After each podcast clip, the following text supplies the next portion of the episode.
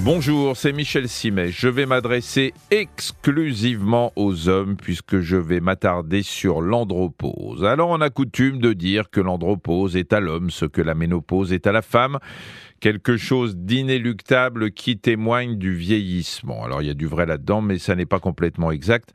Il y a pas mal de différences entre les deux et je vais y revenir. L'andropause, on en parle moins que la ménopause, mais c'est une réalité que vivent des centaines de milliers d'hommes qui, à partir de 45 ans, mais parfois c'est beaucoup plus tard, hein, ça peut survenir autour de la soixantaine, doivent endurer les effets d'une baisse de leur taux de testostérone, hormone sexuelle mâle par excellence. On ne peut pas parler de symptômes propres à l'andropause parce que ce que les hommes observent quand ils s'estiment concernés peut survenir pour d'autres raisons, hein, le diabète, l'obésité ou plus prosaïquement les mauvaises habitudes de vie. Néanmoins, il y a des signes qui peuvent alerter. Il peut s'agir d'une prise de poids, d'une tendance à la transpiration excessive. Parfois, ça se traduit par des nuits raccourcies pour cause d'insomnie, avec les conséquences que l'on imagine. On est fatigué, on manque d'énergie. Mais ce qui préoccupe le plus les hommes, vous savez ce que c'est. C'est ce qui se passe en dessous de la ceinture. Avec l'andropause, l'appétit sexuel peut se dégrader et les problèmes d'érection survenir. Sur ce dernier point, il existe des solutions qui font des miracles, hein, notamment les petites pilules bleues puis d'autres pilules équivalentes. Il n'empêche, tout ce qui altère la virilité de l'homme peut affecter son moral et déboucher sur une forme de petite déprime qu'il convient d'appréhender.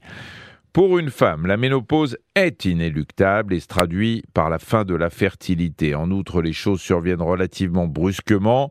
Pour les hommes, c'est différent. Primo, qui dit andropause, ne dit pas forcément fin de fertilité. On peut être père à 60, 70 ans, voire plus. Secondo, l'andropause n'est pas inéluctable, elle ne touche qu'une minorité d'hommes et pour qu'elle soit confirmée, il faut en passer par un bilan sanguin.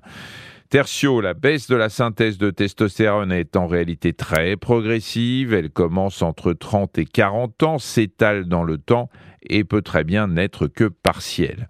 Progressivité, temporalité, bref, chez les hommes, les choses sont beaucoup plus subtiles, en tout cas pour tout ce qui touche à ce problème. C'est tellement rare que l'homme se montre plus subtil que la femme que ça me fait plaisir de le souligner.